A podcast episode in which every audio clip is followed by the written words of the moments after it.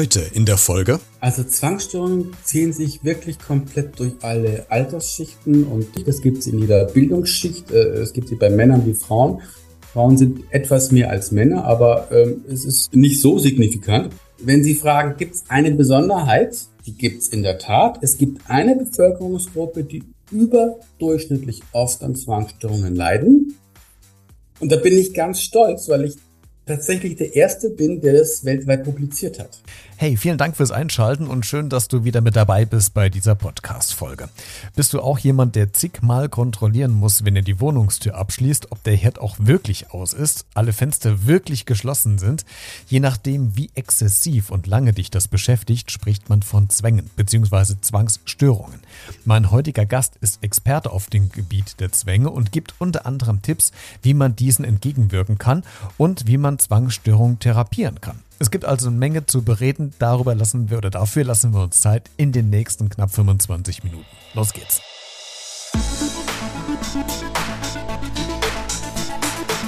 Beredet. Mit Christian Becker. Hey, das bin ich. Vielen Dank fürs Einschalten. Freut mich sehr. Lass uns loslegen mit einem spannenden Thema. Heute zu Gast. Mein Name ist Klaus Bernhard. Ich leite in Berlin das Institut für moderne Psychotherapie und ähm, schreibe Sachbücher. Auch äh, drehen sich alle um psychische Themen. Also bisher habe ich eins über Angststörungen geschrieben und wie man die los wird, eins über Depression und Burnout, wie man das los wird. Und jetzt das Neueste geht um Zwänge und Zwangsgedanken und wie man die los wird. Und das ist ein ganz spannendes Thema und ich freue mich, dass Sie heute mein Gast sind, Herr Bernhard. Und die erste Frage wird Sie wahrscheinlich nicht überraschen, aber ich muss sie Ihnen stellen. Welche Zwänge haben Sie denn persönlich im Alltag? Keinen Zwang. Ähm, ich habe bestenfalls kleine Ticks und Macken. Äh, davon nicht zu wenige. habe ich auch im Buch beschrieben. Also zum Beispiel brauche ich morgens immer meine Lieblingstasse. Und wenn ich mich richtig ärgere, dann muss ich raus in den Wald. Dann schnappe ich mir den Hund und gehe erstmal mindestens eine Stunde und verarbeite das. Ja? Und das ist so was, was ich machen muss. Anders, anders komme ich sonst nicht klar. Zum Glück ärgere ich mich nicht so oft. Wenn es nach unserem Hund ginge, sollte ich mich wahrscheinlich täglich ärgern, dann kriegt er nochmal eine extra Runde. Aber ich glaube, dem geht's auch so ganz gut. Sehr schön. Sie haben eben gerade schon eine tolle Überleitung äh, zum nächsten Themenblock geliefert, nämlich, dass Sie sagen, Zwänge haben Sie nicht wirklich, es sind so kleine Ticks. Ab wann spricht man denn wirklich von einem Zwang oder von einer Zwangserkrankung? Kann man das überhaupt definieren? Gibt es da festgelegte Zeitpunkte, Kriterien, wann man wirklich sagen kann, okay, das ist jetzt ein Zwang und nicht vielleicht so ein kleiner netter Tick, den man einfach mal neben mir hat? Nee, da gibt es tatsächlich Kriterien. Also zum einen muss äh, der Zwang an mindestens 14 Tagen fast täglich aufgetreten sein. Also wir reden jetzt erstmal von Zwangsgedanken. Die müssen wirklich 14 Tage mehr oder weniger täglich gekommen sein. Ähm, sie müssen als die eigenen Gedanken erkannt werden. Also nicht, da spricht jemand von außen mit mir, auch ein ganz wichtiges Kriterium. Und sie müssen wirklich als belastend und störend empfunden werden, also als bedrohlich dann sprechen wir von Zwangsgedanken und bei, bei, bei Zwangshandlungen ist es ähnlich. Also man muss die als bedrohlich empfunden werden und muss auch klar sich machen, ich entscheide mich, das zu machen. Ich werde nicht von außen genötigt, weil sonst sind wir im Bereich der Psychose, wenn da von außen jemand steuert. Und, äh, und eben es müssen die eigenen Gedanken sein und auch mindestens 14 Tage fast täglich oder täglich. Ähm, und man kann quasi nicht damit aufhören, egal wie sehr man es auch will. Gut, jetzt haben wir schon mal Kriterien festgelegt. Das heißt, jeder von uns, der das jetzt gerade hört, könnte überprüfen, ob er schon an Zwängen leidet oder ob es noch kleine Ticks sind. Ich bin so ein bisschen beruhigt, weil mein Tick, den ich jetzt weiß, dass es wahrscheinlich nur ein Tick ist, haben wahrscheinlich ganz, ganz viele von uns, wenn ich aus dem Haus rausgehe und die Wohnungstür zuschließe. Ich muss tatsächlich doch ab und zu nochmal zurückgehen und gucken, ob der Herd abgeschlossen ist oder äh, ausgeschaltet ist oder alle Fenster zu sind. Das ist ja jetzt mhm. ja nur temporär und das ist ja auch immer mal wieder. Das ist nicht jeden Tag. Also kann ich für mich ja schon mal deklarieren, dass es kein Zwang ist, sondern für, bei mir ein kleiner netter Tick, den ich habe, den ich, der ab und zu mal rauskommt, oder? Absolut richtig. Also solange der Alltag nicht massiv dadurch leidet und ich zu nichts anderem mehr komme, äh, solange ist es ein Tick. Aber in dem Moment, das so eine Eigendynamik entwickelt, dass ich es gar nicht mehr ohne kann und das wirklich auch meinen Tag so sehr strukturiert, dass ich auch wirklich massiven Zeitverlust habe, weil ich immer zu Terminen zu spät komme, weil ich immer noch mal zurück muss und noch ein drittes und viertes und achtes Mal überprüfen muss, ob es aus ist, Also dann, es ist natürlich eine fließende Grenze. Ne? Jetzt jemand, der eh einen strengen Terminkalender hat, für den sind zehn Minuten täglicher Verlust schon existenziell. Andere, die quasi nur Hausmann oder Hausfrau sind und sich ihren Tag ein bisschen einteilen können, da schaut das schon wieder anders aus. Also es, da, da ist es schwer so zu sagen, das ist die Grenze, alles drüber ist pathologisch und alles drunter ist noch okay. Aber es ist halt ein fließender Bereich. Ne? Herr Bernhard, jetzt habe ich mir in Vorbereitung zu diesem Gespräch die Überlegung gestellt, wann hat das denn bei mir angefangen? Also gibt es, gab es bei mir irgendeinen Auslöser, wo ich sage, okay, ich muss manchmal nochmal rein und muss gucken, ob der Herd aus ist. Und ich habe mhm. wirklich lange drüber nachgedacht und irgendwann kam der Moment, wo ich merkte, ja, es gab tatsächlich mal einen Auslöser, weil ich hatte mal einen Topf vergessen auf dem Herd, der noch an war und als Folge dessen ist es angebrannt und es stank sehr in der Wohnung. Sind solche kleinen, ich übertreibe jetzt mal Traumata, sind das vielleicht so diese Anfänge, wo Zwänge entstehen oder wie entsteht überhaupt ein Zwang? Das ist eine sehr gute Frage, weil sie tatsächlich auch gleich einen, einen Definitions- und Denkfehler beinhaltet. das war nämlich nicht der Auslöser. Das war das Event des, jeder Psychologe würde sagen, ja, das war der Auslöser. Tatsächlich ist der Auslöser aber das Bild, das später wieder auftaucht, dass schon wieder ein Topf brennend auf dem Herd steht. Das heißt, die Visualisierung Monate, Wochen oder Jahre später, da blitzt dieses Bild auf und ich sehe wieder wieder alles überkocht, wie es schon vielleicht auch die Erinnerung, wie sehr das gestunken hat in der Wohnung, kommt einem wieder in den Sinn. Das ist der Auslöser. Das heißt, ein innerer Prozess, eine Erinnerung auf visueller, auditiver oder auch äh, olfaktorischer Ebene, also wenn ich was rieche oder mich erinnere, wie ich was rieche. Und das ist die, die, die spannende Verwechslung. Die meisten denken, dieses damalige Ding sei das Problem. Nein, es ist, dass ich das Bild heute noch aufrufe und immer wieder. Und da ist auch schon der Trick, wie ich in die Heilung komme, indem ich mir diesen Prozess klar mache und sage, ey, ich mache das heute. Ich rufe dieses Bild auf. Und die meisten Leute versuchen an der Stelle im Inhalt zu arbeiten. Ja, okay, warum mache ich das? Wieso bin ich so doof? Das ist doch seit Jahren nicht mehr passiert. Und im Inhalt kann man einen Zwang nicht lösen. Aber auf der Strukturebene. Und ich sage, okay, es ist ein, ich habe es festgestellt, es ist ein innerer Dialog. Oh, was ist, was ist, habe ich den Herd ausgemacht? Gefolgt von einem inneren Bild, ich sehe das ganze Ceranfeld verklebt und stinkend und krustig und ich rieche schon, wenn ich die Tür aufmache, dass also, ne, es ist diese Kombination, dieses innere Movie mit allen Sinnen. Sag ich, okay, ich mache dieses Bild. Okay. Und wenn ich jetzt sage, okay, dann gibt es mehrere Möglichkeiten. Manche Leute können zum Beispiel, wenn sie sich, wenn sie sich dabei erwischen, dass sie dieses Bild hatten, wenn ich die frage, wo hast denn du das Bild? Dann sagen sie, wie, wie habe ich das Bild? Naja, siehst du das genau mittig? Ist es mehr links oder ist es mehr rechts? Und ganz viele Menschen, wenn die zum ersten Mal bewusst drüber nachdenken, sagen, hey, das ist ja mehr links zum Beispiel. Sag ich, was ist denn, wenn du das Bild nach rechts schiebst? Äh, weg? Sag ich, cool, herzlichen Glückwunsch, du kannst den Zwang ausschalten. Und dann sind die fix und fertig. Weil die haben vielleicht schon zwei Jahre Therapie gemacht, aber die Nummer hat ihnen keiner erklärt. Tatsächlich haben wir im Struktur, also Zwänge arbeiten im Gehirn ganz viel auf strukturellen Ebenen. Das Wie mache ich es? Also mache ich es über ein Bild, mache ich es über einen inneren Dialog. Wo mache ich es? Mache ich es mittig, links, rechts? Es gibt ganz viele Strukturebenen, mit denen ich das ganz einfach lösen kann, weil das Gehirn sich ein Muster angewöhnt hat. Und angenommen, das Muster ist, ich sehe immer links den überbrodelnden Topf. Dann hat das Gehirn das jetzt drei Jahre lang trainiert oder wie lange das bei Ihnen her ist, aber es hat es nie rechts trainiert. Und in dem Moment, wo ich das Bild einfach nach rechts schiebe, breche ich das Muster im Kopf. Aber jetzt helfen Sie mir mal. Wie, wie, wie, schaffe ich das denn mental, das Bild von links nach rechts zu schieben? Indem Sie sich zum Beispiel vorstellen, das ist wie auf dem Fernseher aufrollen. Wenn Sie merken, Gefühl ist es mehr links. Und dann schieben Sie diesen Inhalt meistens nach rechts. Jetzt passiert was ganz Spannendes. Die meisten Leute sagen, geht nicht, bleibt in der Mitte hängen. Sag ich, ja, weil dein Gehirn nie gelernt hat, das Bild rechts zu machen. Also in der in, intrinsischen Wahrnehmung. Ne? Das ist dann nicht wirklich rechts, rechts oder links, sondern es ist das, wie wir es intern wahrnehmen.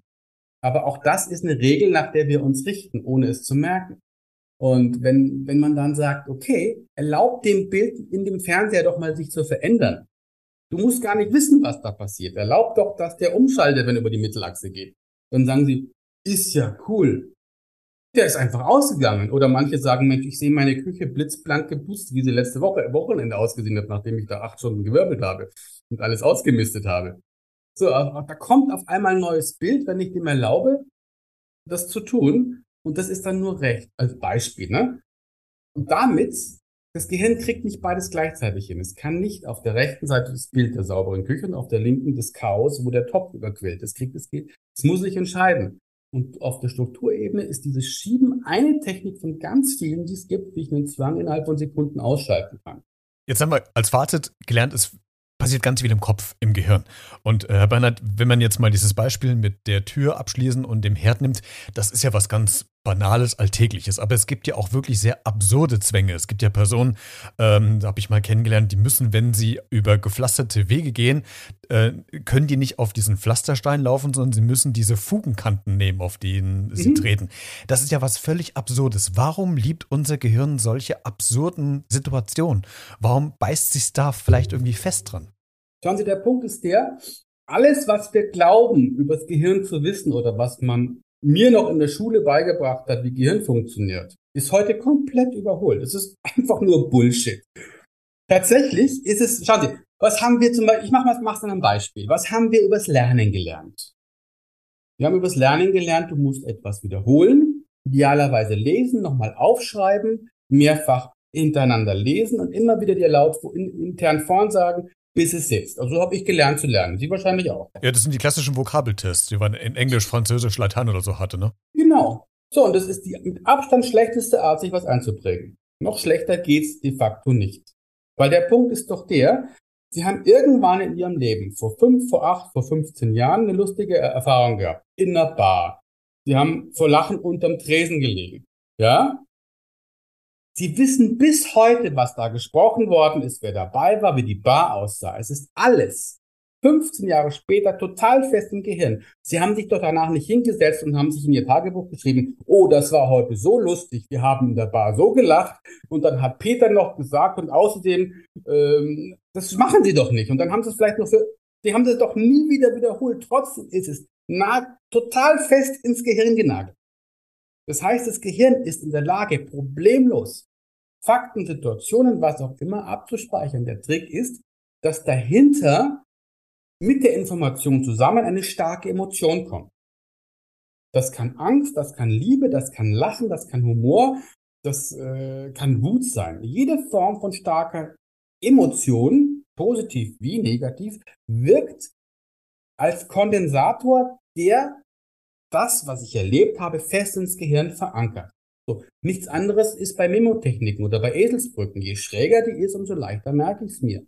Das, Geheim, das Gehirn liebt absurd. Und das ist der Grund, warum sich ein Zwang so schnell verselbstständigen kann, weil viel so, so viel absurd, absurd dahinter ist und so viel starke Emotionen. Nämlich Angst, Zweifel, ähm, die Frage, tick ich nicht richtig? Da ist ja was ganz Existenzielles dabei. So, und das ist ganz gut zu wissen. Wenn ich aber mit einer starken, absurden Geschichte einen Zwang ins Gehirn kriege, dann kriege ich ihn genau mit derselben Technik auch wieder raus. Ich darf mich nur trauen, noch schräger zu sein. Und das ist die große Aufgabe von Therapeuten. Und wenn ich hier Ausbildungen mache für Therapeuten, bringe ich denen erstmal bei, ihre Komfortzone zu verlassen. Und zwar deutlich.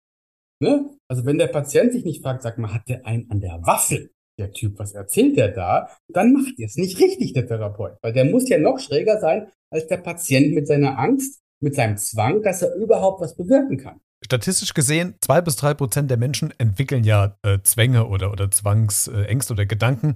Ähm, das heißt, es müssen ja wahrscheinlich oder könnten ja so ein bestimmter Typ Menschen sein. Auf der anderen Seite, die anderen 97, 98 Prozent, was machen die denn richtig oder anders, dass die keine Zwänge entwickeln? Das ist die beste Frage von allen. Und das kann ich Ihnen ganz klar sagen. Sie hören, machen keinen Mindfuck. Sondern wenn, wenn so, meistens sind es ja Zwangsgedanken, die zuerst kommen. Und die Leute haben Angst vor den Zwangsgedanken. Und sie versuchen dann über Zwangshandlungen diese Zwangsgedanken zu neutralisieren, nennt man das. Ne? So nach dem Motto, wenn ich beschäftigt genug bin mit irgendwas harmlosen, dann höre ich auf, so einen Blödsinn zu denken. So, das ist aber den Teufel mit dem Belzebub austreiben. Weil das sich halt verselbstständigt und die Dosis immer höher wird, wo ich dann äh, was wiederholen, zählen oder auf Fugen treten muss oder was auch immer. So, und der ganze Trick ist, die, die keine Zwangssteuerung entwickeln, diese 97 Prozent, die haben gesagt, ach, Blödsinn, macht das Gehirn halt, weil es es gerade gelangweilt hat und weil es das kann. Aber sie stellen sich und ihre Person nicht existenziell in Frage. Ne, der Klassiker ist, wenn geliebtes Eltern, äh, Eltern ihr Kind lieben und plötzlich so ein Bild haben, sie könnten ihm was antun. So. Und faktisch haben alle das. Ich kenne niemanden, der das nicht hatte, so, so ein Blitz. Warum? Das ist die Frage, warum macht das Gehirn das? Ganz simpel, weil es es kann und weil es es sogar muss. Weil unser Gehirn hat eine ganz wichtige Aufgabe, uns zu schützen. Und uns und die, die um uns herum sind. Also wir haben ja eine Schutzfunktion, ne? Und äh, wie unser, unser Gehirn ist quasi eine Art Bodyguard. Und wie jeder gute Bodyguard muss das, muss der auch mal trainieren. So. Jetzt muss unser Gehirn uns nicht absichtlich in Gefahrensituationen führen, dass wir wirklich uns in Lebensgefahr begeben, um äh, zu trainieren. Unserem Gehirn reicht es, rein mental zu trainieren, also zu imaginieren, was eine gefährliche Situation sein könnte. Der Körper reagiert drauf, er schüttet die Stresshormone aus, er schüttet Adrenalin aus. Wir sind sofort im Flucht- oder Kampfmodus. Okay, das Gehirn sagt, Systemcheck bestanden. Bei Gefahr schüttet der Adrenalin aus, der ist sofort bereit, äh, jemanden über den Haufen zu, zu, zu schlagen oder wegzurennen, nachdem wie groß der gegenüber ist und wie gefährlich. So, alles klar, lass uns wieder zurück zur Hausarbeit gehen. Check bestanden. So, und das macht unser Gehirn regelmäßig und zwar meistens dann, wenn wir mental unterfordert sind. Bei langweiligen Hausaufgaben, bei langen Autobahnfahrten, bei Dingen, wo es einfach zu wenig zum Denken gibt. Da gehen wir in diese Automationsschleife und unser Bodyguard trainieren. So. Wenn wir das als solches erkennen und sagen, boah, krass, was ich mir alles ausdenken kann und dann wieder weiter Auto fahren, alles geil. Aber wenn wir quasi sagen, was stimmt denn nicht mit mir? Oh Gott, wie kann ich drüber nachdenken, ob ich meinem Kind was antun könnte? Dann fängt so eine ungesunde Eigendynamik an weil ich dann meine eigene Moral hinterfrage, was überhaupt keinen Sinn macht, weil es war einfach nur ein Test. Und dafür hat unser Gehirn das rausgeschmissen, von dem wir denken, es sei besonders verwerflich, besonders gefährlich, besonders verpönt, was auch immer. Es geht in die Extreme, weil es will ja testen. Ich würde aber trotzdem, Herr Bernhard, noch mal kurz bei diesen zwei bis drei Prozent bleiben und Sie fragen wollen, ob es Studien gibt oder Statistiken gibt, ob es wirklich vielleicht doch besondere Typen von Menschen sind. Vielleicht welche, die hochintelligent sind oder die hochsensitiv äh, durchs Leben gehen oder die ja irgendwie so sehr, sehr feinfühlig sind. Gibt es vielleicht mehr Frauen als Männer, die Zwänge entwickeln? Also kann man diese zwei bis drei Prozent Menschen, die Zwänge entwickeln, vielleicht nochmal so ein bisschen einordnen, einkategorisieren? Also Zwangsstörungen ziehen sich wirklich komplett durch alle Altersschichten. Also es gibt sie in, jedem, in jeder Altersschicht, es gibt sie in jeder Bildungsschicht, äh, es gibt sie bei Männern wie Frauen. Frauen sind etwas mehr als Männer, aber ähm, es ist nicht so signifikant. Ähm, wenn Sie fragen, gibt es eine Besonderheit? Die gibt es in der Tat. Es gibt eine Bevölkerungsgruppe, die überdurchschnittlich oft an Zwangsstörungen leiden. Und da bin ich ganz stolz, weil ich tatsächlich der Erste bin, der das weltweit publiziert hat. Es gibt zwar zwei, drei Studien dazu, die aber nie die entsprechenden Schlüsse gezogen haben. Und zwar sind das die entsprechend die umgelernten Linkshänder. So, und jetzt bin ich sehr gespannt, welche Begründung dahinter steckt. Warum genau die? Hat das was mit dem Ge Gehirn zu tun, weil sich da was ja, bewegt hat? hat genau. was mit dem Gehirn zu tun. Also es ist ja so, ähm, Sie müssen wissen, dass wir äh, bis Ende der 60er Jahre in Deutschland noch zwangsumgeschult haben. Das heißt, Kinder, die links geboren worden sind, sind in der Schule noch gezwungen worden, rechts zu schreiben. Ich weiß das, weil ich bin selber einer von diesen Kindern gewesen. Und ähm, äh, seit den 70er Jahren lässt man das äh, und weiß auch, ähm, dass es sehr, sehr gefährlich ist, weil da alle bis zu Epilepsie hin alle möglichen Folgen entstehen können dadurch. Es ist heute ein Akt der Körperverletzung, wenn Sie jemanden um, um, umlernen. Und wenn Sie ein Buch aus den 70ern gucken über Kinder- und Jugendpsychiatrie, dann steht da ganz klar drin, je nachdem, wie stark man gezwungen wird, sind die psychischen Störungen extrem über Depressionen, epileptische Anfälle bis hin zu kognitiven Störungen auf verschiedensten Ebenen. Also das ist Fakt weil das Gehirn ja bestimmte Aufgaben hat und entsprechend so. Und wenn ich quasi von Geburt an eine bestimmte Verteilung habe und diese Verteilung noch in der Wachstumsphase, in der Entwicklungsphase unterbreche und zwinge umzustrukturieren, dann kann das zu massiven Schäden führen. So, und ähm, tatsächlich habe ich, nachdem ich das, äh, ich bin da zuerst drüber gestolpert, ähm, über eine brasilianische Studie, die aber nur normale Linkshänder getestet hat, nicht die umgelernten. Und da war schon eine signifikante ähm, Steigerung äh, der Zwangsstörungen festgestellt worden, aber auch anderer psychischer Störungen. Und dann dachte ich mir, wie viel schlimmer müsste das eigentlich sein, wenn jemand gezwungen worden ist, auch noch äh, die Händigkeit zu wechseln. Und habe mich dann auf die Suche gemacht und bin dann gestoßen auf eine Psychologin hier in Berlin, äh, Martina Neumann, die ähm, seit über 20 Jahren an dem Thema forscht, selbst umgelernte Linkshänderin ist und vor über 20 Jahren ihre eigene Rückschulung auf die linke Hand, also dann wieder gelernt hat, mit links zu schreiben, als so befreiend empfunden hat, dass sie gesagt hat, Mensch, wenn es mit mir schon so viel macht, das muss doch mit anderen auch viel machen und inzwischen tausende von Leuten rückgeschult hat, die diese Zwangsumschulung hinter sich haben. Und ganz viele, die vorher in der Therapie nicht vorwärts gekommen sind, mit Angststörungen, mit Depressionen oder auch mit Zwangsstörungen, sind durch diese Rückschulung komplett beschwerdefrei geworden. Also wirklich psychisch gesund geworden. Und das ist so frappierend, dieses Ergebnis.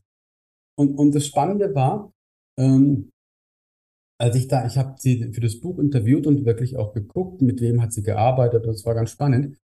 Ähm, und habe dann natürlich hier bei uns in der Praxis gesagt, Mensch, frag die doch mal gezielt, ob die wissen, ob sie rückgeschult, äh, ob sie Linkshänder sind, umgeschult worden sind.